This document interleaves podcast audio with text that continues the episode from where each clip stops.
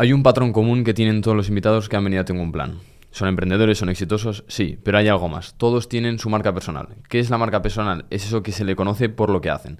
Todos la tienen, sobre todo en Internet, y sobre todo, Sergio, para los servicios y negocios físicos, que parece que se han quedado bien olvidados, han conseguido potenciarlos gracias a la marca personal.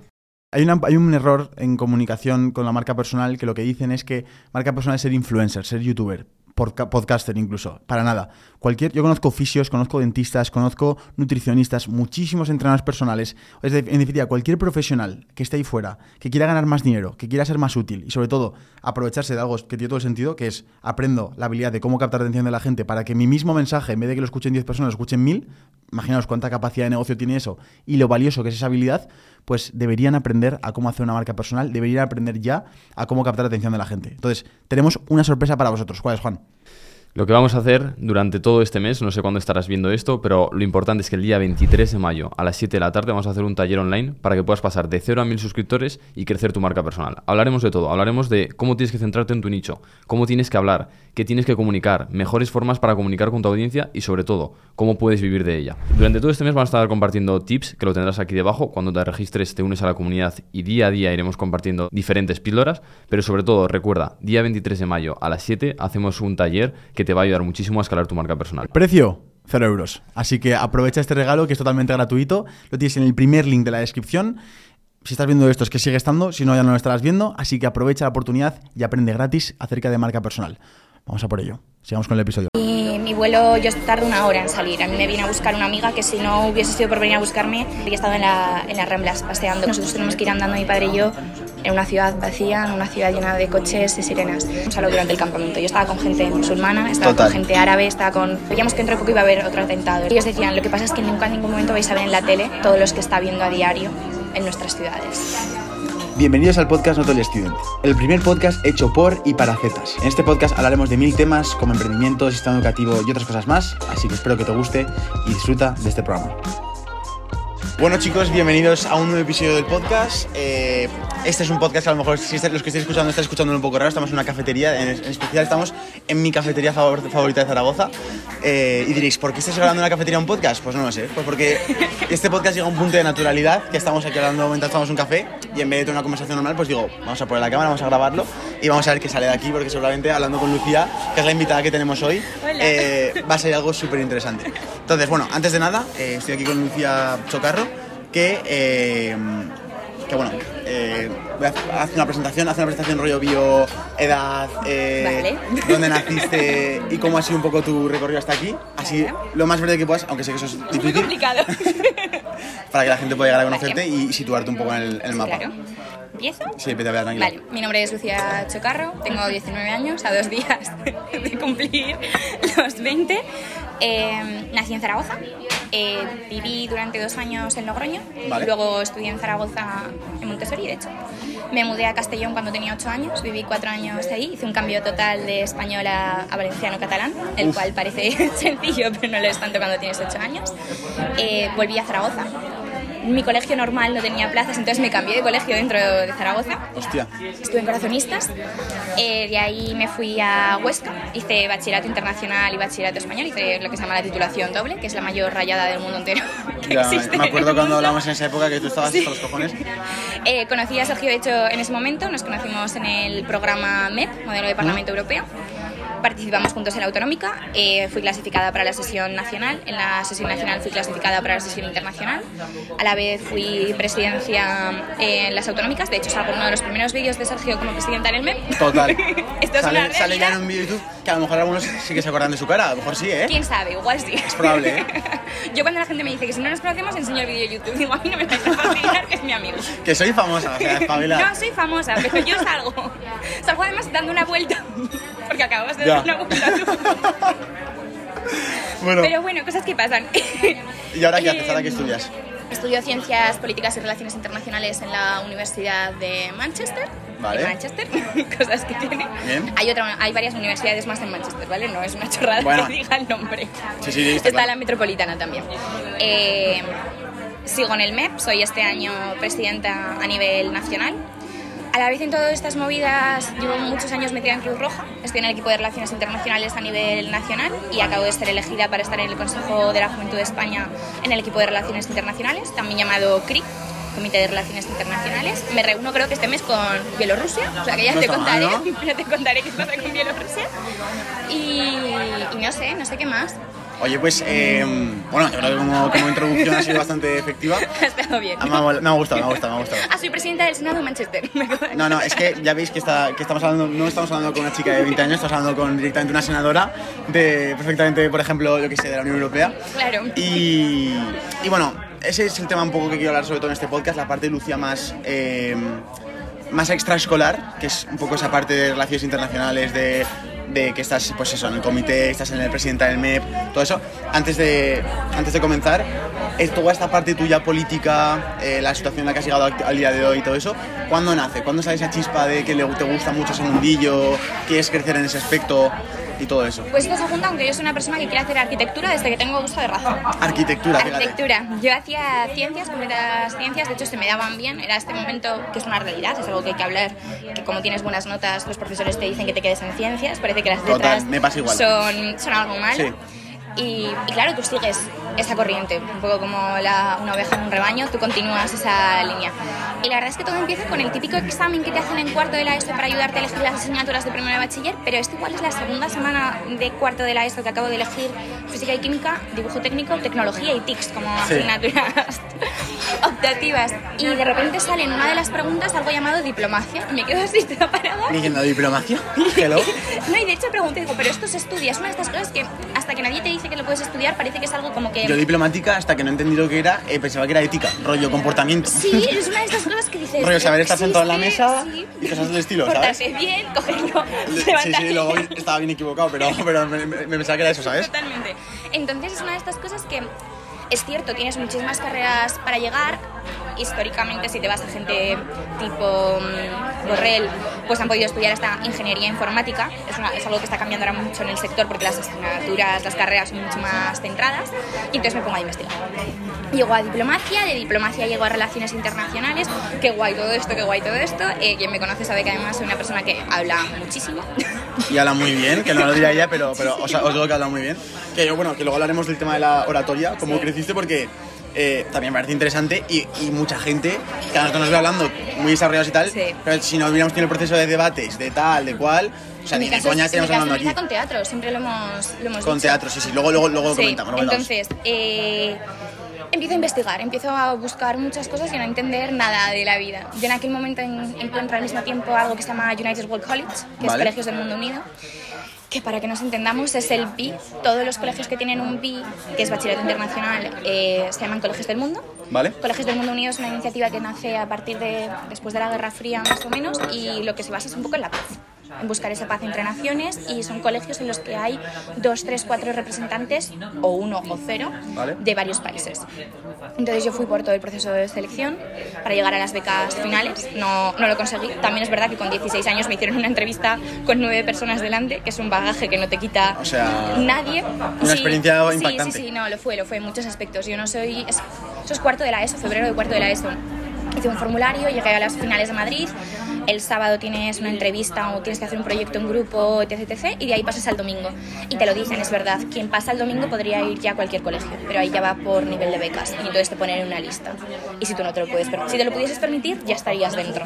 Si no te lo puedes permitir, como te ponen en un orden, siempre puede pasar que no, que no acabes dentro, que es lo que fue mi caso.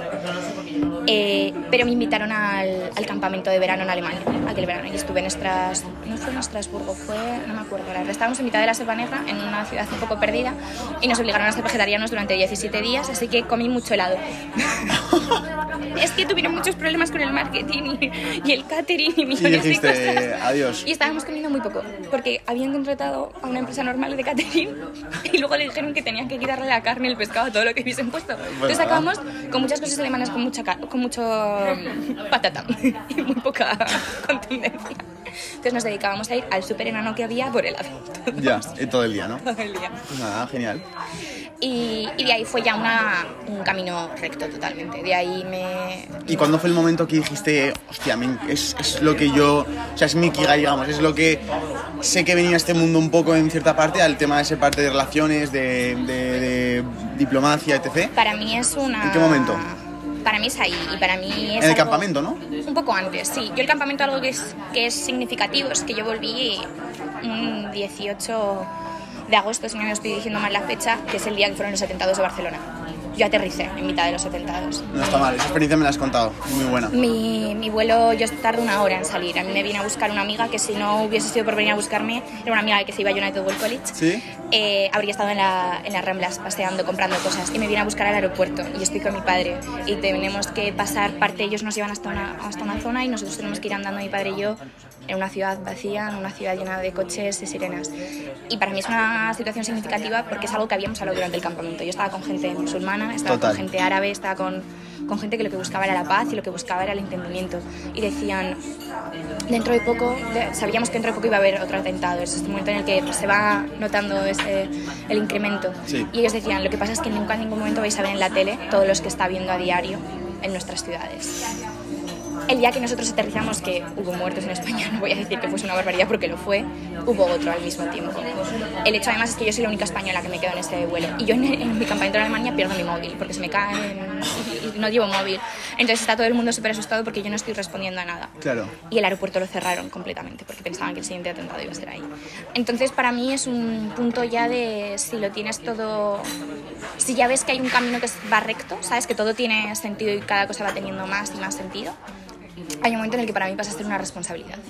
Yo siempre he dicho que si soy una persona que se ha rodeado de mucha gente que hablaba mucho de política y siempre me parece un poco irresponsable quejarte y decir que los políticos tienen que hacer X, Y y Z y si tan claro tenías que que, tenían que culpa y que hacer todo- y todo lo tienen que hacer, anímate de valor, levántate y hazlo tú mismo. Entonces para mí era esa responsabilidad, si creo que puedo hacer las cosas mejor, tengo el deber de intentar hacerlas mejor. Y para mí encanta. eso es un, un momento en el que te, te guía Me dices, encanta. me equivocaré, seguro, en muchos momentos, pero si de verdad creo que hay una parte de la visión del mundo que no se está reflejando en la política. Si hay algo que creo que se podría hacer mejor, tengo el deber de levantarme y hacerlo mejor. Total. O sea, bueno, eh, me parece brutal el tema de la responsabilidad, tomar responsabilidad. De, o sea, me parece algo que, es, que siempre es, es digno de mencionar cuando tú no, cuando no te gusta algo de la sociedad, Sí. cuando no te gusta algo de la esto. Tienes dos opciones. O te callas y lo asumes que va a pasar así y no te quejas. O si te quieres, o sea, si te quieres quejar y quieres cambiar la situación, vale. ¿Cómo Sí. puedo solucionar esto? Ahí siempre hay un punto O sea, medio porque si no me, le si puedes me- echar si me en está, cara. Claro, si me está molestando ver eso, esa Claro. situación, ¿cómo la puedo cambiar? Hablo con esa persona y se soluciona. Eh, solve- o sea, por ejemplo, me dejo el trabajo. O sea, o el trabajo no me gusta. ¿Qué hago? O lo, o lo atacas de raíz, o Sí, quejar no va a hacer nada. No vas a a quedarte en el nada, no sitio. vas- no vas a avanzar nada. Entonces me parece brutal que Sí. nazca de esa sensación y Sí. decir, ya, si realmente quiero cambiar la situación y quiero que esto mejore, al menos aunque sea un poquito, tengo que tomar responsabilidad yo y, y tomar responsabilidad de mis actos. Sí. Me, parece, me parece muy guay. Sí, además sobre todo para mí siempre era esta frase de no quiero dedicar a gritar a la tele. Este momento de todo el mundo en un telediario enfadado, Y ya- gritándole a la tele y diciendo, si tan claro tienes algo, hazlo. Y luego hablaremos de eso, pero vamos, y luego ya el concepto de mirar a la tele, o sea, algo que, que es, que es, es una, es una información súper filtrada de lo que Sí. realmente ocurre a nivel político, eh, no sabes lo que te están contando, no sabes qué parte de realidad tiene, no sabes en qué momento, contexto y por qué se toman ciertas decisiones. O sea, yo llego a un punto ya que lo que me veo en las noticias es como cuando veo un vídeo en YouTube de un youtuber de que Sí. anuncia no sé qué, yo digo, anda, mira, dicen esto, dicen, Sí. pero para nada pienso que haya pasado así. No, yo una de las cosas que hago siempre, además en, en época electoral más, es seguir a todos los partidos políticos. Porque todos te nada. lo cuentan de una forma y te cuentan la misma frase de distintas formas, hasta algo que ha pasado en el propio Congreso y te lo cuentan cortado de distintas formas. Entonces dices, para ver la, la imagen completa, algo que se, que se estudia mucho en política es esto de que la realidad eh, no existe, la construyes Vale. y se construye a través de lo que sabes y lo que dejas de saber y lo que tú sabes hace que tú veas el mundo de una forma. Entonces es un rollo un poco filosófico, a veces me, me pone un poco nerviosa. Dices, podemos, por favor, que las cosas empiecen a ser más fáciles. Dice como que nunca vas a conseguir en realidad entender nada, porque Ya. todo lo estás construyendo y todo se está deconstruyendo al mismo tiempo. Se codifica y se descodifica, estas palabras que en inglés me vuelven un poco majara. Eh, entonces tienes que intentar tener la mayoría de información para tú al final construirlo de la forma Exacto. que quieras. Exactamente, Sí. exactamente. Eh, bueno, y entonces hemos, hemos visto la parte del pasado y de cómo encuentras, digamos, tu propósito o tu labor o, vamos a hablarlo, tu sitio profesional en este mundo, Sí. ¿vale? Entonces, ahora, la Lucía visionaria, digamos, del futuro, ¿cómo te quieres ver en, en- cara pues, cuando tengas 30, 35, 40 años? ¿Cómo te gustaría verte? ¿Cuáles son tus sueños en ese aspecto o tus objetivos a ese largo plazo? Para un poco también situar tu cabeza hacia dónde está dirigida. A lo mejor está dirigida simplemente a a, a nivel a poca escala, pues yo que sé, a ser eh, una, una miembro importante del, del ayuntamiento de tu ciudad o algo nacional, algo internacional. ¿Qué, qué- cómo, ¿Cómo tienes tu cabeza situada? A mí personalmente nunca me ha llamado la política española. Tengo como contradicciones, la veo Vale. demasiado cerca. Entonces hay un momento en el que cuando tengo 17, 18 yo digo que no quiero estar metida en política española. La veo tan, tan cerca. Además España está siempre tan polarizada. Eh, no me llama la política en el sentido de ser de que un día me votes en unas elecciones. No te Porque te dicen además que no es una carrera a largo plazo. Te vas a quemar y te vas a quemar pronto. Entonces no es algo que vea en un futuro cercano. No lo, no lo desestimo porque nunca sabes qué puede pasar en 10 años. Pero mi idea es entrar en política pues como se entra en la Unión Europea. Entras como secretario de secretario. eh, a mí siempre me ha ido un papel técnico. Me ha ido un papel muy técnico en el sentido me gustan las relaciones internacionales, me gusta la política exterior, me gustan los tratados, me gustan las cosas muy, muy escritas y muy machacadas, me gusta Sí. la negociación. Entonces, tipo de personas, como para que nos entendamos, Sí, que me favor. podría llegar a ver, eh, Kissinger. Vale, y explica a la gente que- quién es. Kissinger es el ministro de Exteriores, para que nos entendamos, eh, de Estados Unidos durante gran parte de la Guerra Fría. Entonces son Papel ciertos, importante, joder. son ciertos perfiles que hay momentos en los que están muy de cara al público, pero toda su carrera no la has visto de cara al público. Es decir, muy analítica, sí. muy de tomar decisiones, pero que Sí. nadie las ve. Nadie las ve, es una persona que está ayudando a que la persona que está enfrente tome las decisiones. Cierta gente que durante mucho tiempo escribe discursos. Entonces, yo sé que existe el riesgo, que es por lo que no me quería meter en España, que si me quedo en España salto directamente a política completa. Sé que en España voy a tener esa pasión, de alguna forma, de querer estar en primera de línea. Y sé que quema mucho. Y es un mundo que me llama demasiado como para decir, estoy 10 años y me, y me voy. Ya. No, no, no lo veo. Entonces siempre es algo que he visto como después, es decir, vale, hago mi carrera técnica, me voy a la Unión Europea, a lo que es la zona de, de exteriores, pues hay muchísimo comisario, hay muchísima gente, hay muchísimo papel que no, no tenemos ni idea de que, de Sí, que existe. Total, yo me siento igual, o sea, no, no sé muy bien qué hace cada persona. Nada, no, pero ni yo misma soy consciente y de hecho cada vez que buscas, cada vez que encuentro como una persona nueva y me dedico a buscar como cuál ha sido su, su recorrido profesional, como para ver ideas que tengo que hacer, Sí. han hecho una carrera distinta. eh, han hecho derecho y se han metido durante una época a ser abogados, se han metido directamente a empresa pública, se han metido directamente a empresa privada. Hay tantas tantos caminos que no tiene sentido muchas veces en todo esto buscar un camino exacto porque no existe de, ni- de ninguna forma además. Tienes que crearlo tú mismo. El último consejo que mejor me han dado y creo que es el, el más correcto es que es tan grande la política en ese sentido. Tienes economía, tienes vivienda, tienes feminismo tienes tantísimas cosas que tienes que buscar que te gusta a ti. Y una vez tienes claro qué es lo que te gusta a ti cuál es tu objetivo final el camino se va creando solo, porque tú vas buscando este tipo de oportunidades que, se, que van hacia allí. Claro. Eh, bueno, deciros que han, subido el volumen de la música aquí en esta Sí, cafetería. Entonces, a lo mejor escucháis de fondo, pero bueno, espero que no se nos escuche bien, se nos vea bien, que eso es lo importante y que el mensaje que está haciendo Lucía eh, cale realmente. Eh, me gusta mucho la parte que, que hablas tú de que haces un poquito de investigación de qué hace cada persona que tú ves en la, en la televisión o que ves en los medios de comunicación, ¿no? De a qué se dedican y qué hacen todo eso. Pero eh, mi, otra forma de ver las cosas, o sea, en este, en este aspecto, es que cuando a ti te gusta lo que hace una persona, eh, tomarías exactamente lo que hace Lucía, que es hacer una especie de eh, desmontarlo o, o, ver, o ver, digamos, detrás de las cámaras de esa persona. Es decir, esa persona, vale, está en ese punto, ¿por qué? Porque ha sido un contacto el que la ha llevado ahí, porque hizo una cosa paralela que le hizo que le ficharan de eso, porque ha estudiado esta carrera y por currículum lo ha conseguido. ¿En qué universidad? Cómo desmontarlo, en qué universidad, qué, qué tipo de universidad es, o sea, hay un montón de preguntas que se pueden hacer y que realmente van a decir, darte respuestas que no te las van a decir verbalmente, sino que se ven con los, con los gestos y eso, Sí. has hecho muy bien ahí, Lucia, en hacerlo, en hacerlo así. Y al final, ¿qué conclusiones has sacado en esta investigación de cómo funciona todo esto? Mi primera opción, porque siempre lo fue, era estudiar fuera. Entendía que era hay un gran porcentaje de todo este Sí. tipo de, de gente que ha estudiado fuera. Ha estudiado, de hecho, pues en la carrera en Inglaterra y el máster en otro país. Sí. Entonces fue siempre un must. de alguna forma, por decirlo. De hecho, ganaba inglés seguro de una forma súper fluida, como para que nadie me fuese a echar Claro. a decir tienes que sacarte el C2 y el C2 se renueva cada cinco años, no tenía sentido. Nada. Eh, conclusiones, hay tantos caminos que sigo sin tener claro cuál me gusta. Una persona que nos está escuchando ahora mismo que está en, en la ESO, Sí. ¿qué, qué acciones debería tomar para que en el mundo de la política y la diplomacia tenga un buen cargo o al menos eh, pueda crecer hasta su máximo potencial, digamos? Primero, decidir si quieres estar delante o detrás de las cámaras. ¿Vale? Si quieres estar delante de las cámaras, métete ya en un partido político. Sí, es lo que más visibilidad te va a dar. Ya. Porque además se tarda en subir, necesitas un recorrido dentro del Vale, propio partido. Sí, sí, sí, total.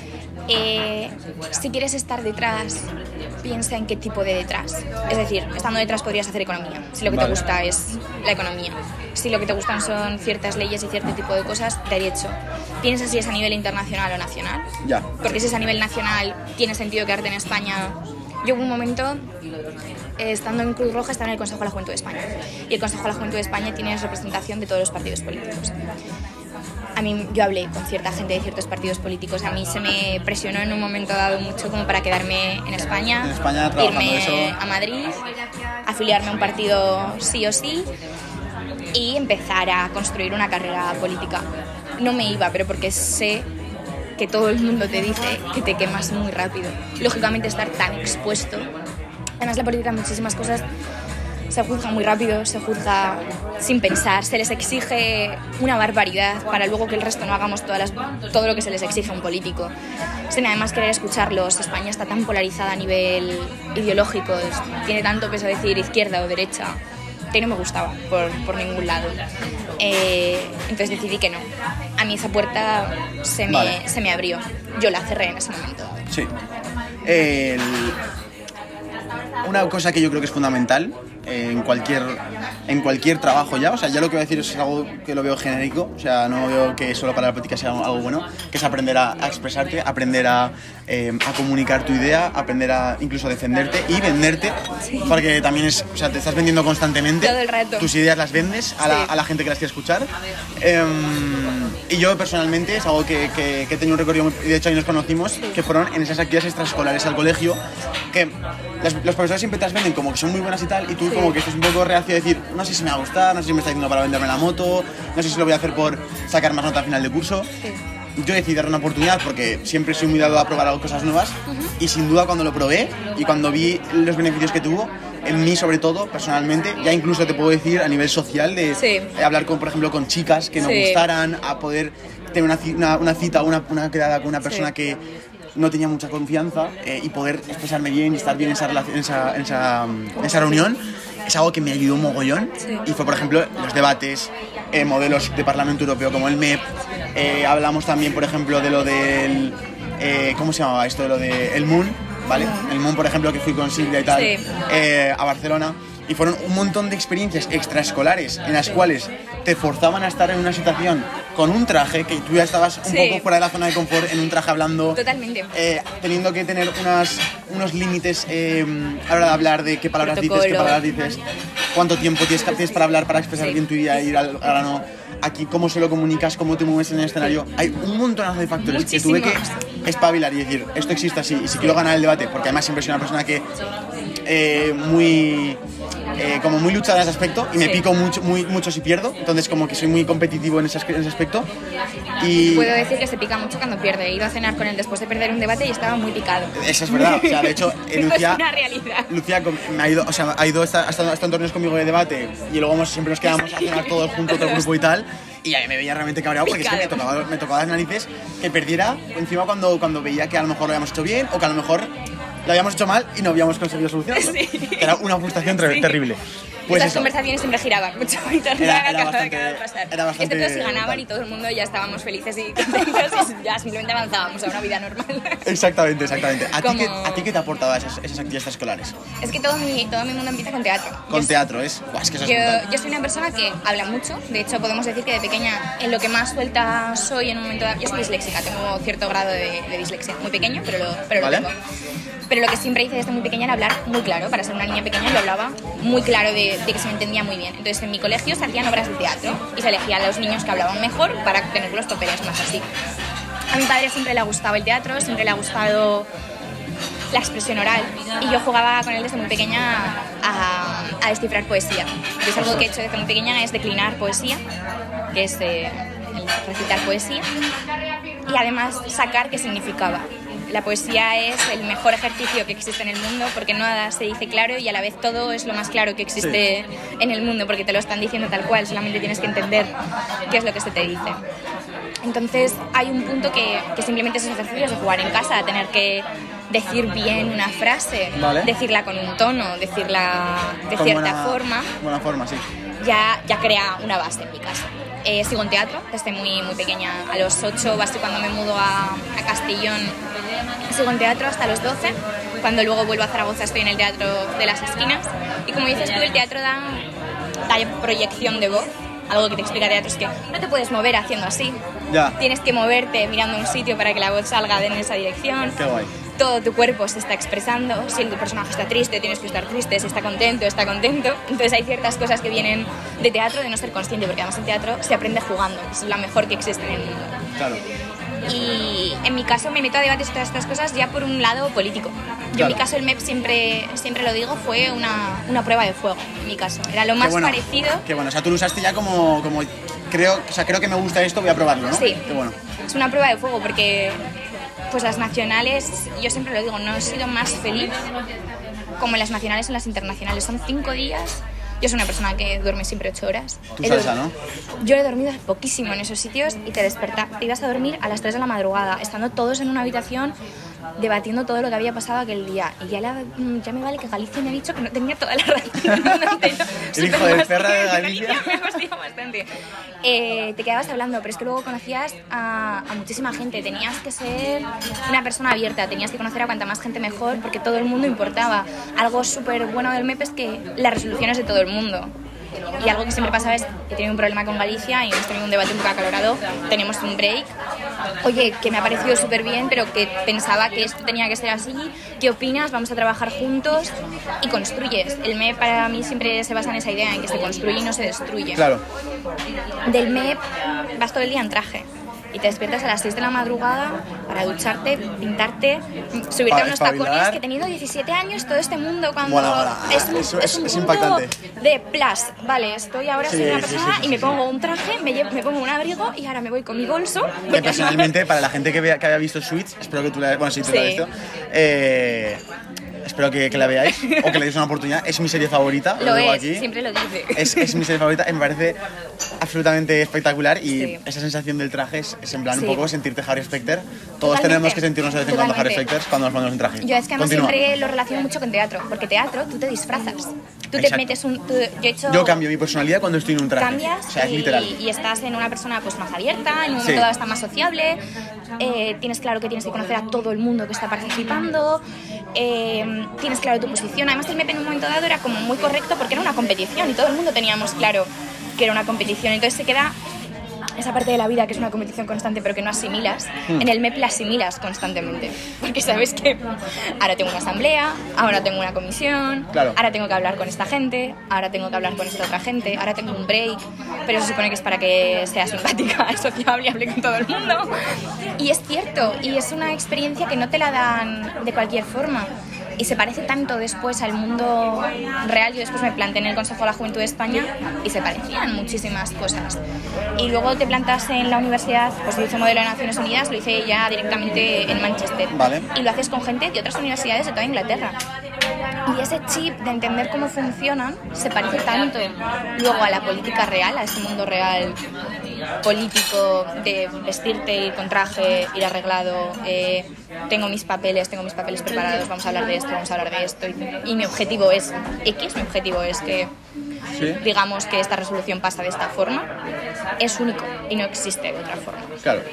Entonces, para mí es una construcción progresiva. Yo hago teatro, se me da bien hablar, como se me da bien hablar, me dicen que me meta al MEP, ese chip de decir ahora tengo que hablar de usted, ahora tengo que decir gracias señor presidente por el turno de palabra, ayuda a que te metas también más en el protocolo. A mí me momento que se me hacía más fácil hablar con el protocolo que sin, Literal. Que sin él. Cuando estás metido en semana de debates era, Sí, era así. Totalmente. Y, y vas creciendo, pasas de eso a ir a la internacional a que sea en inglés, ahora, jo, ahora tengo que, que adaptarme y hacer todo esto en inglés, que las cláusulas de protocolo cambian. Flipas. Y, y vas creciendo, vas creciendo, tu forma de hablar cambia. Quien me conoce a mí, por ejemplo, en debates, yo siempre he sido una persona como muy, muy agresiva, mi tono Sí. de hablar y era característico. Mete caña, mete caña, Lucía. Característico. También diré que a Delgaría le tenía cariño porque me, me apoyó en la primera enmienda en el MEP. Yo siempre, a Lucía, lo que decía Lucía, upa. Podríamos hablar, de hecho esto lo quiero eh, transicionar un poco, en que estas actividades escolares ah, para mí han sido la, la mejor... eh, a ver cómo digo esto, ¿vale? El mejor sistema educativo que he podido tener. En muchas cosas. O sea, a nivel de desarrollo personal, o sea, el crecimiento que he tenido en cuarto, primero de eso, segundo de bachillerato, o sea, primero, cuarto de eso, en primer bachillerato, segundo de bachillerato, en estos temas de debates, Sí. o sea, no me ha hecho crecer tanto eh, personalmente ninguna actividad. O sea, No. recuerdo, por ejemplo, y luego hablamos del sistema educativo Sí. y de que, cómo lo vemos, cómo lo ves Sí. tú, qué, qué cosas cambiarías, cómo lo harías, etcétera. Pero em, yo tengo diferentes eventos, ¿vale? El evento, por ejemplo, de Semana Cultural en Inglaterra, el de intercambio en Holanda con, con esos, el de los debates de esco- escolares, eh, modelo Moon, modelo Sí. MEP, esas, esas actividades escolares cambiaron mi forma de, de- no de mi forma de ser, pero sí cambiaron mi forma de expresarme. Sí, sí, y sí. en definitiva, al ser, al cambiar mi forma de expresarte, también de cara al público, te cambias tú. Cambias tu forma Porque de ser. te están entendiendo realmente el mensaje, están más atentos a ti porque hablas mejor y la gente te consume más. Entonces, a mí personalmente es algo que yo siempre se lo digo, a- de hecho sigo hablando con profesoras de, bachillerato y les digo que, mil- gracias por, por incitarme a hacerlo porque sin duda es realmente la educación que yo siempre he soñado tener, ese tipo de actividades, ¿no? Eh, y fijaros como estoy viendo una persona como yo que deja la universidad y como que voy un poco en contra del sistema educativo, pero que, o sea, el sistema educativo tradicional hasta, hasta segundo bachillerato eh, y luego la universidad, por supuesto, lo veo útil, lo veo bien, pero estas actividades escolares las veo clave a nivel de, por ejemplo, que hagas tu teatro a la vez que estudiabas, Sí. que hiciera- hiciéramos los debates, que te metieras en lo de la Cruz Roja. O sea, son cosas que son las que forman a la Lucía Chocarrada ahora Totalmente. con posibilidades de tener éxito, no Totalmente. simplemente el bachillerato, ¿no? Entonces, bueno, ¿tú cómo ves el sistema educativo? ¿Cómo ves estas actividades también? Y, o sea, ¿y a ti cómo crees que se debería... O sea, ¿o qué crees que debería, qué, qué actitud debería adoptar la gente para sacar el máximo partido de las reglas que ya están impuestas del educativo? Para mí importa mucho tus profesores, siempre. Sí. Es una realidad. A mí en ciertos momentos se me desalentó. Yo hacía doble bachillerato, hacía el BI. Es verdad que el BI en un cierto grado cambia el sistema educativo normal. Claro. que se ganan ciertas cosas que para mí se pierden en el sistema de bachillerato español. Es muchísimo más crítico, piensas muchísimo más. Tienes muchísimo más trabajo personal, tienes que aprender a citar con 16 años, que son ciertas cosas que te hacen madurar de la noche a la mañana. Pero yo en ese caso hacía muchísimas horas de clase, hacía más horas de clase que, que el sistema normal. Y a mí en ese caso los profesores me lo desalentaron. ¿Qué pasa? Que el sistema PI como tal se basa en que hagas la mayoría de cosas posibles. Vale. Hostia. Porque eso es, esa es la razón por la que yo elijo el BI. Yo elijo el BI porque yo he hecho teatro toda mi vida. Antes de hacer teatro hice ocho años de danza clásica, hice ballet. Es una disciplina rusa, como nunca nadie lo diría. Es una disciplina... Vale, ¿eh? Vale, completa. Habla, si quieres hablar un poco de ballet, me parece interesante. Yo nunca he tenido contacto con... Empecé ballet cuando tenía tres años. ¿Vale? El ballet es de las mejores cosas que existen. He hecho siempre teatro y ballet. Desde pequeña lo que hacía era yo teatro y ballet. ¿Por qué dices que es tan buena el ballet? Eh, la disciplina es tan completa, son reglas tan precisas, lo que es un tandí, lo que es un relevé, lo que es una primera, segunda, tercera, cuarta, quinta posición. Hostia.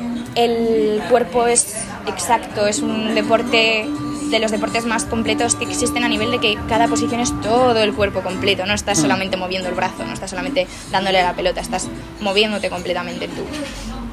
Pero es muy exigente. Muy, muy. Yo tengo muy esa, esa imagen, de hecho, del ballet de, de las bailarinas sufriendo. muy exigente. O sea, Yo lo dejo en un momento dado porque está siendo tan exigente, y lo digo así claro, que te está quitando vida por otro lado. que me está haciendo odiarlo. Claro. Algo que yo amaba eso. Qué típico, sí, sí, sí. me está haciendo cogerle tirria. Me está haciendo no querer ir a ballet. Y para mí no querer ir a ballet era algo totalmente contrario a mi forma de ser. Y decido parar, decido que, que hasta aquí, que no puedo dar un, un paso más, que si De hecho, termi- dejo el año a mitad, porque para mí si continuar significa que voy a odiar el ballet dentro de tres años, Por no, favor, no. no. Yo hecho el ballet lo sigo, lo sigo amando. A mí me pones música clásica yo, yo bailo ballet. Es algo que está intrínseco en expresión mí. corporal, Sí. además también. Sí, sí, sí.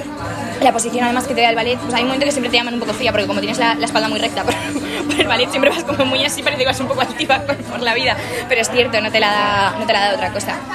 Y te da una disciplina completa. Sí. A nivel, es tan exigente desde que eres tan pequeño. Es tan- interesante. Sí, sí, nunca había hablado del ballet es- y me es parece muy muy, es muy distinto a hacer simplemente fútbol, que se te tiene que dar bien, Total. pero como no hay una perfección exacta de tu pie, tiene Puedes que hacer estar- mil, mil cosas buenas, ¿no? Sí, Vale, me gusta. y en el ballet es todo tan exacto de es que los dedos tienen que estar separados exactamente así, con que el índice esté separado así, tu mano tiene que estar mirando. Si no, no estás concreto. haciéndolo bien. No lo estás haciendo bien. Flip- Flipas, claro. Entonces, esa exactitud, esa perfección, hay un momento dado que puede ser un poco negativa, pero que Mm. a lo largo, a largo plazo en tu vida es muy buena, porque te da, te da exactitud en todo lo que haces, te da muchísima, muchísima precisión y muchísima disciplina.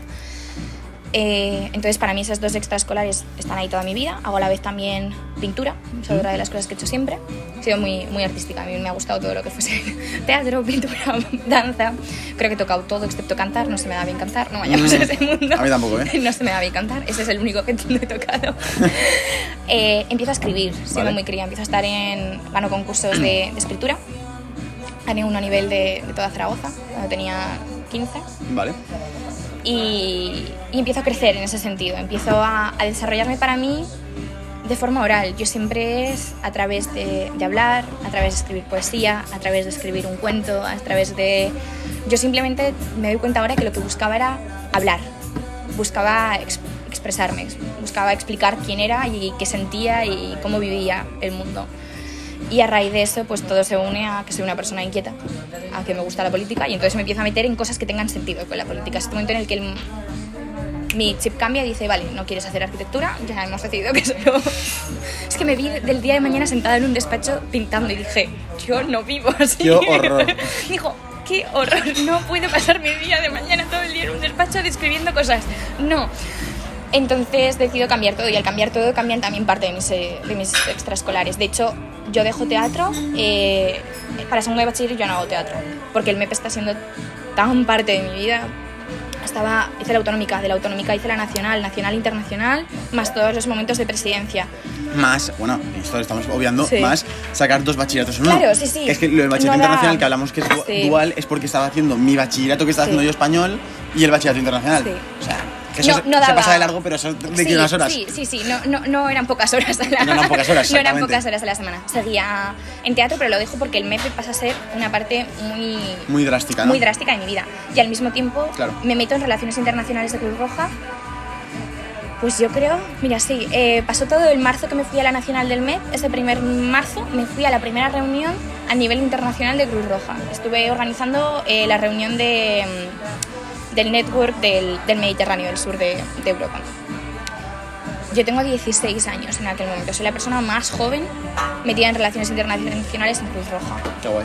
estás hablando en inglés, estás con personas que te sacan en cierto momento casi 10 años, entonces también creces porque no, no te toma la gente en serio. Y si estoy intentando Total. explicarme una idea y pasan a ser cosas como con mucha importancia. Paso a organizar el campamento internacional con parte de, de gente de, de, del norte de Marruecos, Libia, Irán, Buah, Irak. locura. Y yo tenía 17. Yo, de hecho, para participar en ese campamento tienes que tener 18. Estaba en el equipo de organización, siendo más pequeña que la edad de quien podía participar. Pasan a ser muchísimas horas de mi vida, porque, claro, un campamento de 10 días con gente tan, de tantísimos países que hay pisados de por medio no se organiza en cero coma. Yo tenía 5 horas a la semana de reuniones durante los últimos 3 meses, seguro, para terminar de cuadrar horarios, gente, viajes. Yo, de hecho, son épocas de mi vida que yo organizaba esas cosas, pero no podía viajar sola en un ave. No me dejaban, porque como además era Cruz Roja, hay muchísimas Tú políticas de seguridad. Yo iba siempre con una carabina al lado, con una de las personas técnicas que era mi, mi persona de Claro. referencia. A la vez me estoy sacando el, C, el C1 en inglés. Me invitan al campamento de líderes y lideresas ese verano también en Cruz Roja a nivel, a nivel nacional y a la vez estoy en el Consejo de la Juventud de España. Se van en un momento dado los presidentes de, de España de Juventud a, a Italia, al, al momento en el que se conmemora el nacimiento de Cruz Roja, y voy yo al Consejo de la Juventud de España como representante máxima de, de Cruz Roja. y estoy a la vez en el Consejo, en el Comité del Reglamento Interno, porque el Consejo de la Juventud de España eh, cambió su forma jurídica. Estaba al loro de si en el BOGE salía o no. Eh, cambia todo el movimiento y tenemos que rehacer todas las bases de cómo funciona el Consejo de la Juventud de España. Y la persona encargada de representar a Cruz Roja en ese comité era yo. ¿Qué pasada? ¿Con cuántos años? 17, este segundo de bachiller. Entonces, mi vida extraescolar, lógicamente, me Sobrepasó da por- por 80 completo. veces más a estar dando en historia la Guerra Fría. Total. Porque me gusta, porque es conocimiento que necesito para el día de mañana, además para el tipo de carrera que quiero Total. hacer yo. Total. Pero lógicamente no tiene comparación a saber escribir una resolución. A que ahora mismo a mí me den una resolución y te sepa decir qué significa que haya letras y qué significa que haya números, que es algo que tú Yo no sabes. ni idea. Que son las cláusulas operativas y las cláusulas, las cláusulas introductorias y las operativas. Vale. Entender todo ese tipo de lenguajes no te lo enseñan en la carrera. No, no. No te lo enseñan en la carrera. De hecho, es mi gran decepción de alguna forma que no me enseñen estas cosas en la carrera. Pero sí me lo dan mis experiencias. Nadie te explica que te vas a tener que sentar en una mesa a negociar algo con el representante de Nuevas Generaciones del PP, con los representantes de las dos ramas eh, socialistas. Esa es la verdadera vía educativa que hay que tener.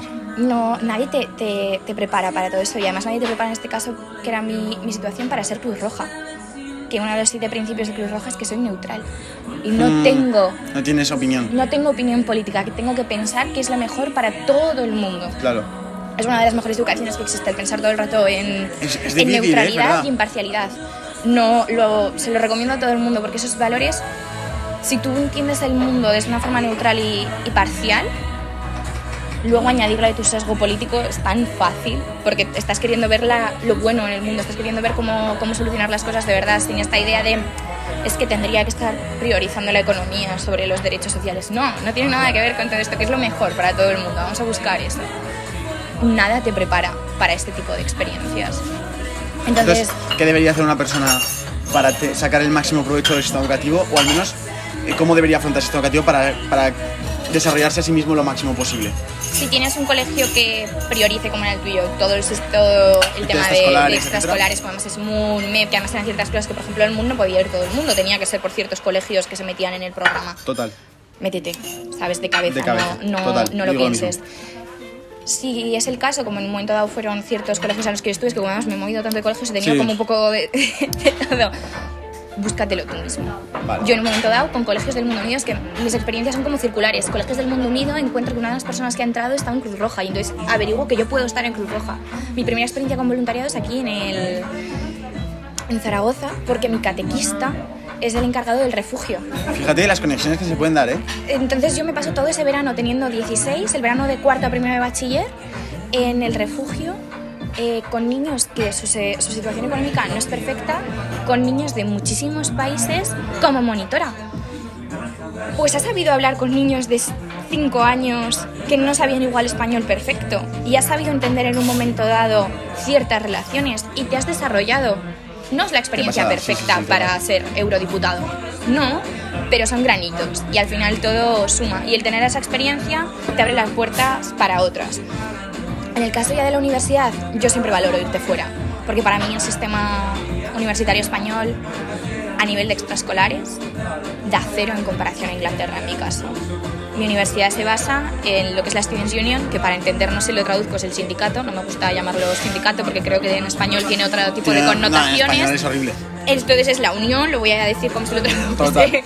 Es la unión, que de hecho es su primer goal, iba a decir en inglés, su primer objetivo, es la representación estudiantil. ¿Sí? Yo soy presidenta ahora mismo del Senado, es un trabajo pagado. Yo trabajo 15 horas a la semana en Manchester. Es un trabajo. Es un trabajo. Trabajo 5 horas en eso y 10 en el equipo de comunicaciones, eh, trabajando con lo que son los delegados de asignaturas y trabajando con lo que son eh, los, la gente que está detrás de la administración en cada carrera y teniendo que decirles cómo van, qué problemas está habiendo. Eh, todo, todo el mundo me está diciendo que, me lo voy a inventar, eh, Blackboard se cae todos los martes. Esto no ha pasado, chicos, pero vamos a decirlo así. Yo hablo con los executive officers y les digo, está pasando esto pero luego llego al Senado y tengo que pasar unos minutos. En Manchester, además, en concreto, da como el cierto caché que es la universidad más grande de toda Inglaterra Hostia. a nivel de estudiantes. Entonces, soy presidenta del Senado más grande de toda Inglaterra a nivel de estudiantes. Joder. Pero además toda esta experiencia está siendo online por el tema del COVID. O sea, que estás aprendiendo... Estoy aprendiendo por todos lados y no eres consciente de todo lo que aprendes hasta que te paras a sentar, tienes una conversación Lo, total. y dices, hostia, que, que escribo minutos, no sé si se llamarían minutos, es como lo que es todo lo que ha pasado en la reunión, cada frase tal cual escrita.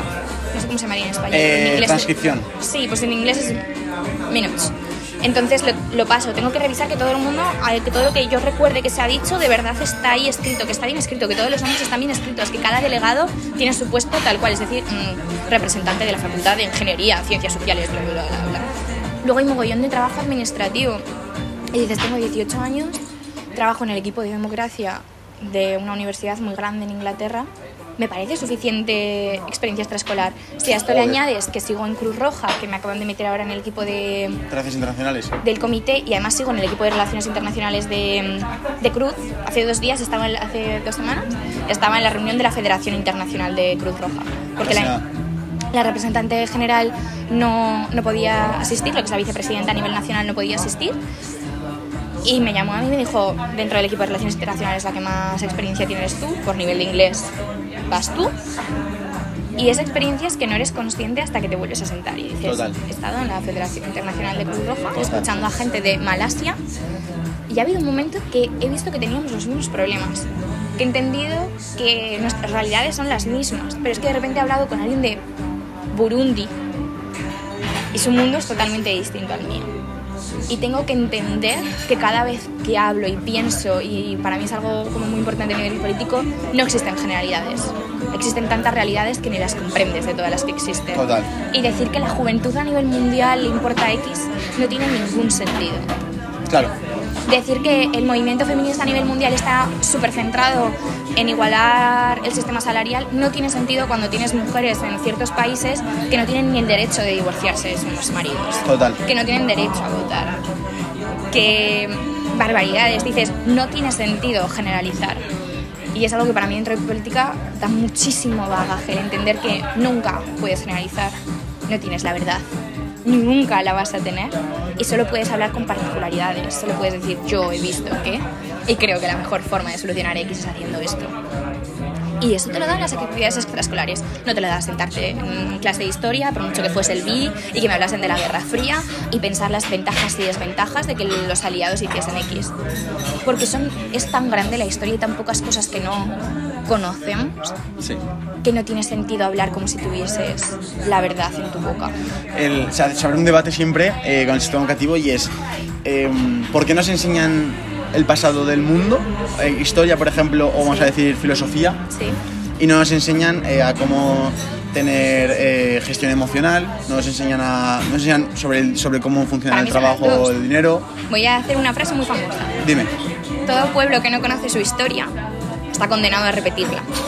Vale. Si no conoces de dónde viene, si no sabes qué ha pasado, Vas a cometer vas a errores. cometer los mismos errores, porque el ser humano es el único animal que se tropieza dos veces con la misma piedra. Total. La filosofía es muy complicada, pero la filosofía es de las cosas que más te puede enriquecer en el mundo entero.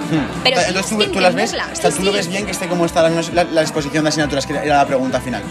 O sea, o, cam- o cambiarías alguna asignatura y pondrías una nueva. añadiría cosas o añadiría el co- la forma de... Pero con lo, con lo agobios que estábamos en segundo de bachillerato, por ejemplo, ¿tú crees que se pueden añadir? Pero es que no tiene sentido el sistema español si lo que te hace es ponerte así de codos y memorizar cosas. ¿Has Vale, entendido cambiarías el algo? formato.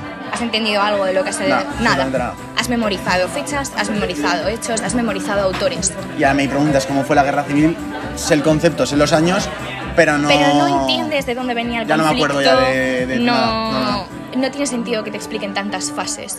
Para Ni mí, métodos de matemáticas, no tiene- es verdad, es verdad, total. Sí, Entonces, sí, ya no es tanto las asignaturas en sí, Sino el método de cómo te las aprendes. y cómo están enfocadas. El- ¿Está enfocado a que aprenda de verdad algo o está enfocado a que memorice cosas y se me olviden en cinco días?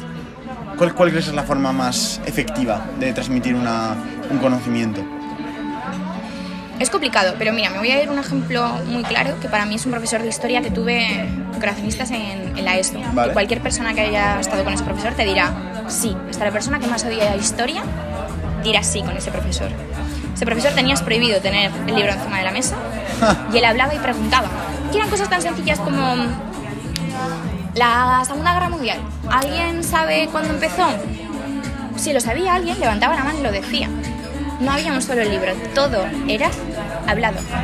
Y el día anterior, él volvía, empezaba. Entonces ayer que dijimos que la Segunda Guerra Mundial empezó por... Y alguien levantaba la mano. Eh, porque mm, se me iba la primera. Se asesinó al archiduque de Austria. Todo el mundo sabía toda la información. Sacaba un 10 quien se había aprendido el día exacto. Quien se había aprendido la fecha.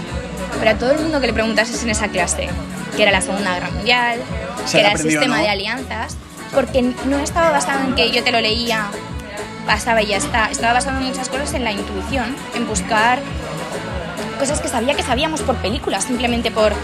eh, ¿Y los aliados quiénes eran? Eh, alguien decía Estados Unidos. Sí, pero ¿sabéis qué pasa? Que Estados Unidos no empezó desde el principio en la Segunda Guerra Mundial. Entra a partir de Eso es un Pearl buen profesor, total. Entonces, te está enseñando lo mismo Claro. que estamos hablando al final. Claro. Pero todo el mundo se acuerda de muchísimas más cosas de las que crees. Y seguro, bueno, y me imagino que eh, llegaba el día de la clase de historia y estabas con ganas Sí, de empezar. Es que totalmente. es- o sea, ya es que empezar una clase con ganas ya es el 50% de otro aprenderte el concepto. O sea, Es otro mundo. algo con ganas es Sí. algo que... Entonces, lógicamente, yo personalmente, si te metes en sistemas educativos, mira, el ejemplo más fácil, A-Levels, ¿Mm? que sería bachillerato inglés, para que nos entendamos, se basa en que te especialices. En que elijas tres asignaturas, más o menos, y solo te centras en esas. ¿Vale? El BI se basa en todo lo contrario, en que no dejas nada. Tienes que elegir un nivel de matemáticas, un idioma de primero, que es lo que, lo que te enfocas es como en literatura, un idioma segundo, que es como más como idioma en sí, Sí.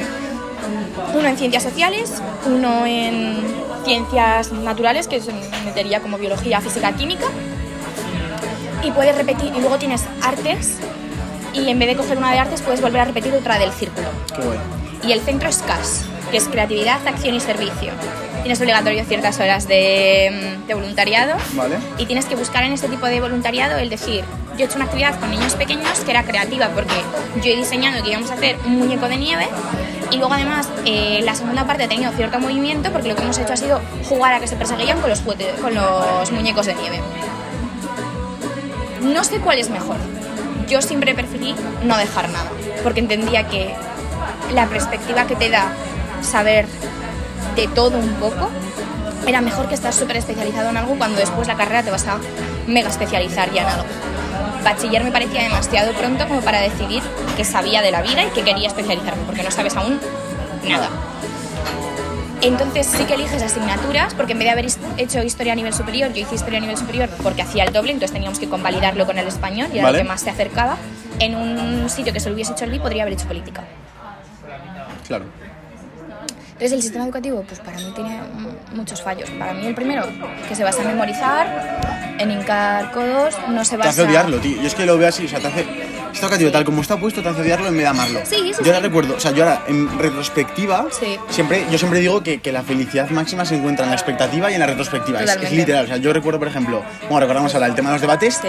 Y es época más feliz pura, máxima. sí. Ese momento era felicidad, pero no era la sensación que tenemos ahora en el Sí. cuerpo. Igual. Pues por ejemplo, me, pasa- me está pasando ahora últimamente, no sé por qué, con las clases de historia de bachillerato, de cuando se explicaba sobre todo primero, que era una historia más general, Sí. eh, como pues la Guerra Fría, todas esas Sí. cosas. Como que ahora estoy pensando en retrospectiva y digo, hostia, cuando volvíamos de comer eh, en el colegio y luego íbamos todos a clase y nos sentábamos y nos contaba cómo era todo, qué interesante, me parece, me molaría hacer una clase ahora.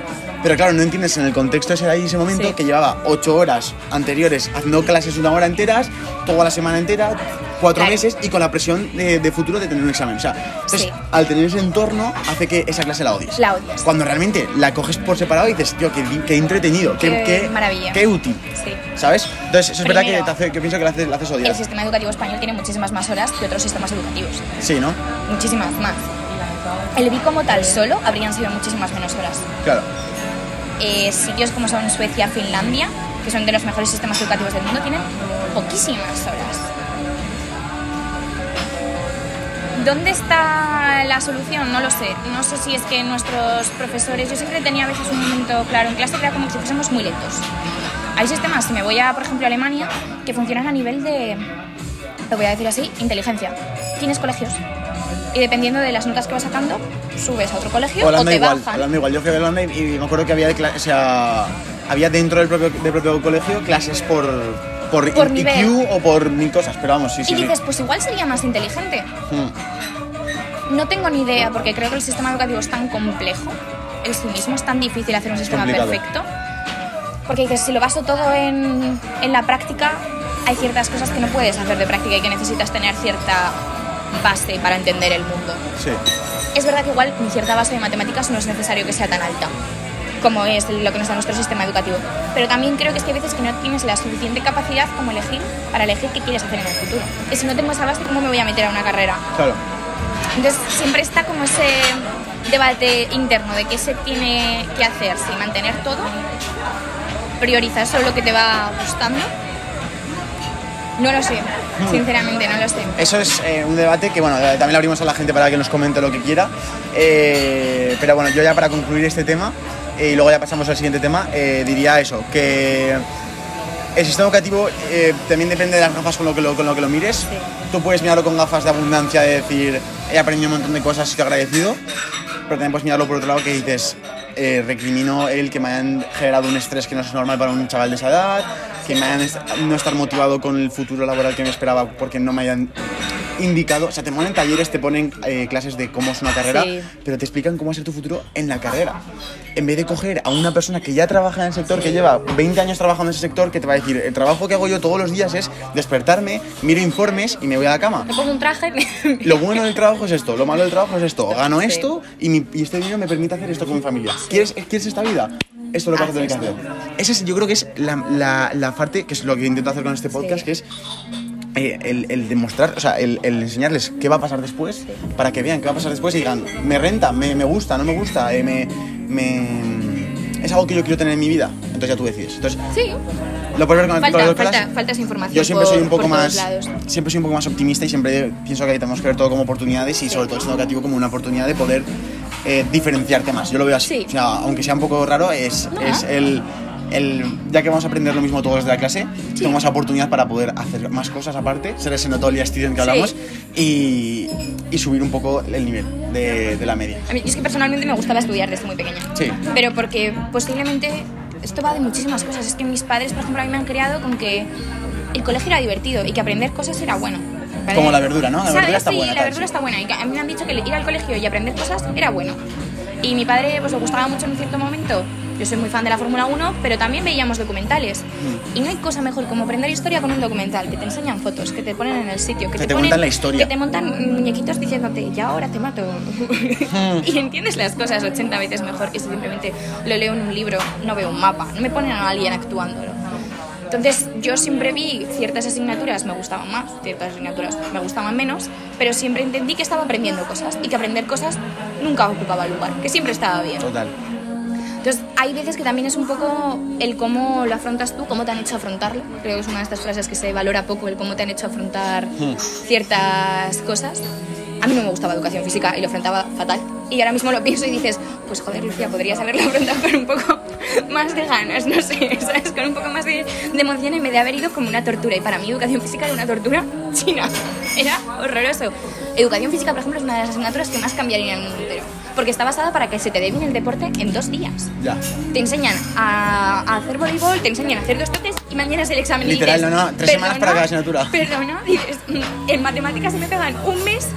Hemos hecho todos los ejercicios que además para el que se le da peor de la clase ha salido él a la pizarra a hacerlo y aquí siempre va de que que le daba súper bien era el que salía el primero. Y además estaba yo en un colegio, Corazonistas es un colegio conocido en Zaragoza, eh, por muy deportista, tienen olimpiadas, Sí. tienen muchísimas cosas. Todos los chicos juegan a 80.000 Sí. cosas, todo el mundo está metido en mogollón de deportes y llegas ahí y haces un... "Hmm, No son ni fuerte. y te mira todo el mundo un poco raro. Pues luego es verdad que era muy familiar en ese sentido. Yo recuerdo, se me daba fatal el baloncesto. Me perdí en su momento cuando tenía 5 años la clase en la que se aprendió a votar y nunca recuperé. nunca recuperé ese- esa parte perdida de no saber votar bien del todo. Parte importante. Es importante, nadie te dice que si te pierdes la clase de votar vas a ir fastidiado en la vida en educación física. Para mí era muy correcto como se me planteó en Huesca. Era con las típicas pruebas eh, de nivel físico. Tú las hacías a principio de curso y luego las hacías a final de curso. Y ahí ves una Habías mejorado. crecimiento. Qué guay. Porque no me puedes valorar con que sepa hacer son más 10 cosas, sí. toques. Me tienes que valorar con que el primer día hacía 2 y el último día te hago 6. Total. Bueno, Lucía, eh, esta parte final de la, del podcast eh, me gusta ir muy, muy profundo a la vida, ¿vale? Y me Menos gusta mal que se hacerte... parece a cuando estamos solos. Sí, sí, no, sí, yo soy así también, la verdad. Yo siempre soy gente. Eh, tengo una serie de preguntas bastante más profundas eh, que dan a la reflexión y que bueno, quiero saber tu punto de vista. Es algo que luego me gusta, me gusta hacer con todos los invitados y es un poco, la primera de todas es, eh, ¿cuál crees que es el sentido de la vida? ¿Por qué estamos aquí? Es una pregunta que me hago mucho, no voy a mentir. Es, es- Soy es- un- es una pregunta que, que- que te quedas así un poco y tienes que pensarla, sí, sí, sí. Para mí... ¿Por qué nacemos? ¿O qué somos? ¿Una, una, una coincidencia? ¿Qué somos? Soy una persona creyente, entonces en cierto Vale. modo No, está genial, sí, sí, sí. me voy siempre a que estamos porque hay que estar, porque hay que seguir y que tienes que hacer de tu vida lo que más puedas hacer tú mismo. Ya no es ni triunfar ni no triunfar, son tus propias expectativas dentro de tus limitaciones y tus ventajas como ser humano. Para mí estamos para no hacer daño. Soy una persona que se basa mucho en la paz, que no, no entiendo el concepto. Estudio políticas y os diré que todo se basa mucho en la violencia y todo el Estado y tal. Si me pongo a, reflexionar, estoy haciendo un ensayo ahora sobre Israel y os digo que el mundo es muy complicado. y hay mucha violencia y muchas cosas. Pero soy una persona que cree que, que no existimos para eso, que existimos para hacer el bien en todo lo que podamos, que estamos aquí para intentar mejorar el mundo todo lo que pueda, que estoy aquí para hacer bien y no mal. Y soy una persona que en ciertos momentos cree que he aprendido, me he cambiado tantas veces que colegio que dices, me quedo con la gente que me aporta, Ya. no con la gente que me quita. Entonces, para mí, el, el- el para qué estoy en el mundo es para eso, para estar con gente que me aporta, para aportar a gente a la que le aporto y para dar todo lo que yo pueda dar de mí misma. Si doy en el campo de la política, daré. Si otra persona da en el campo de la medicina, dará. Si otra persona simplemente da estando en su casa y criando a sus hijos, dará Total. No va de triunfar, no va de ser el presidente de Estados Unidos, no va de ser el primer hombre que pise la luna, va de hacer lo que tú sea que tengas que hacer. Y para mí todos los destinos y todas los- las capacidades son igual de válidas. No tiene sentido decir, ah, esta persona la voy a valorar más porque trabaja en un banco, que a este otro que, Sí, sí, sí, sí, sí. que tiene montada una Me gusta, me cafetería. gusta. Me gusta la reflexión, estoy, la comparto. Ahora estoy, es igual. De hecho, eh, yo podría decir que todos venimos con un don o con un o con una serie de valores y cualidades por tu contexto, por tu pasado, por tu eh, disposición genética incluso, que tienes que poner al servicio de los demás y si no estás siendo egoísta. Sí, Yo lo veo así. es responsabilidad. otra vez. O Yo sea, es lo, lo que llamo responsabilidad. Exactamente. Como, como que yo pienso que si yo tengo una, una capacidad para poder transmitir y motivar, La tienes que si hacer. no lo hago, estoy siendo egoísta. ¿no? O sea, no me va a pasar nada malo, pero estoy siendo egoísta. Sí. Y no estoy eh, viviendo al, al nivel que debería, a nivel de conciencia, a nivel de vibración que, Sí. que debería vivir. Sí. Para que te una idea. Totalmente. Entonces, em, siguiente pregunta, es muy seguida a esto, es ¿qué es para ti la felicidad, ¿vale? Y cómo tú la consigues. Para mí la felicidad es, es estar en paz. La paz. Para mí yo creo que es estar en, en paz con uno mismo. El no reprocharme cosas, el, el ser feliz yendo a tomarme un café, el ser feliz con cosas pequeñas, el, el problema del éxito muchas veces es que te pones metas demasiado altas y crees que la felicidad se alcanzará el día que sea eurodiputada. No, para mí la felicidad es ser capaz de irme a tomar un café con un amigo Claro. y estar bien. Y en el camino de contenta conseguir ese objetivo, disfrutar. disfrutar, porque la frase del camino es lo más importante es cierta, pero ya no es porque sea lo más importante, es porque es lo más largo. Porque las metas son tan pequeñas y en el momento, yo soy muy fan de la pirámide de Maslow. La pirámide de Maslow, ¿sabes lo que es? Sí, la, la- cubriendo las necesidades, ¿no? Sí, Puedes pero la pirámide de brevemente. Maslow, las necesidades, entonces las primeras serían las fisiológicas, que es el hecho de tener comida, luego son seguridad, pero hay mucha gente que habla de la pirámide de Maslow como algo que se salta, que hay cierta gente que nace queriendo ese último paso que es la, La- el reconocimiento Sí, era personal, auto- autorrealización. autorrealización, Sí. hay gente que no. Entonces la felicidad para mí es entender qué es lo que tú necesitas y construir tu camino para conseguirlo. ¿Tú necesitas autorrealizarte? De puta madre. ¿No necesitas autorrealizarte? No hace falta que te autorrealices. Nadie tiene que marcar cuál es tu felicidad. Tu felicidad es ser exitoso. Que alguien marque que ser exitoso significa tener tu propia empresa o ganar muchísimo dinero, no me sirve de nada. Me sirve lo que sea para ti tu propia realización. ¿Tu realización es tener una cafetería en Zaragoza enfrente del Pilar y con eso eres feliz? Pues eres feliz. Entonces, para mí, mi propia felicidad son mis propias metas. Pero es ser feliz mientras las estoy consiguiendo, porque si no soy feliz mientras las estoy consiguiendo, no me sirve de nada, porque va a Qué ser muchísimo más largo el camino que ese momento pequeño. Es decir, ejemplo más sencillo, mi meta en el MEP podría ser, ser llegar a la internacional, pero la internacional fue una semana Que se va. y se va. Pero yo me lo pasé bien en la primera autonómica, me lo pasé bien en la nacional, me lo he pasado después bien siendo Claro. presidenta. No tiene sentido que mi meta sea o ser presidenta total como voy a ser este año. Hmm. No me sirve de nada si durante todo este camino no he disfrutado de nada o no he sido feliz. Y para mí ser feliz es estar con la gente que quiero, con la gente que me quiere, con gente que me aporta, no con gente que me quita. Total. Y, crecer, construir y ver por dónde me lleva el mundo. Si un día de repente me levanto y decido que no quiero ser política, como un día me levanté y decidí que no quería ser arquitecta, no pasará nada y no estaré decepcionando a nadie. Ya. Estaré creciendo como persona y estaré haciendo lo que a mí me parece que me hace feliz. Y tengo todo el derecho durante ese camino a equivocarme todas las veces que Me gusta, me gusta muchísimo la reflexión. Eh, de hecho, la comparto y pienso que. O sea, yo solo, es que lo he vivido, verdad. Me he puesto objetivos, por ejemplo, yo que sé, eh, cuando llegue a, a 50.000 suscriptores seré feliz. O, eh, o al menos, yo que sé, habré cumplido mi objetivo, 100.000. O sea, llegas, eres feliz, estás orgulloso, pero es que al día ya se te pasa. Y tienes otro más. Y quieres otro más. El ser humano es así. Y eso que no se pasa con los suscriptores, pasa con el dinero, pasa con mil cosas. Entonces, o aprendes a, a adaptarte a ese cambio y a ser feliz con lo que dices tú, que es que al final es lo más simple, que Sí. eso sí que está a la mano de todos, o no te enteras. Y eso lo dice- lo decía Jim Carrey, que decía, ojalá todo el mundo llegara a la situación exitosa de conseguirlo todo, de ganar todo el dinero del mundo, para darse cuenta que ese no es el, que ese no es el No. lugar. Eso lo decía, y es- es- es- yo creo que es así. Eh, que esto no quiere decir que no se pongan objetivos de ser No, millonarios, de, que pongan lo que quieran. nada que ver. Es algo que yo que les motiva a moverse. Exacto. Pero Pero que feliz tengan- moviéndote. exacto, que sean conscientes siempre de que no van a ser más felices cuando lo consigan. no, no, no cambia. Siempre- mientras tengas ese objetivo, ahí sí yo creo que has ganado. Y- O sea, yo me quedo con eso y pienso igual que tú, Sí. la verdad. Pues, Lucía, eh, ¿qué te voy a decir? Mil gracias. Eh, te, admiro, te admiro muchísimo. Y yo a ti, ya lo sabes. Eh, y bueno, muchas gracias también de parte de todo el mundo que te está escuchando este podcast. De nada. Eh, si, si os ha gustado a la gente que, es que está escuchando este podcast, agradecería un montón que le dierais like, que, que lo votarais, si estáis escuchando en iVoox o en, o en Apple Podcast o donde sea. Y que bueno, si lo queréis compartir a algún amigo que le pueda parecer interesante, pues bienvenido sea. Y que nada, nos vemos la semana que viene. Todas las semanas va a estar con el podcast te las. Estoy súper motivado con el podcast, me encanta. Y sobre todo por eso, porque os puedo traer a gente que yo considero de interés, que no son reconocidos mundialmente, pero que todavía no lo son, que lo serán en un futuro. Y que... Detrás de las sombras. Exactamente. Pero que son gente que realmente sé que os van a aportar y que os van a, a dar puntos de vista muy interesantes. Así que nada, eh, nos vemos la semana que viene y bueno, que vaya todo genial. Adiós. Adiós, gracias, Sergio.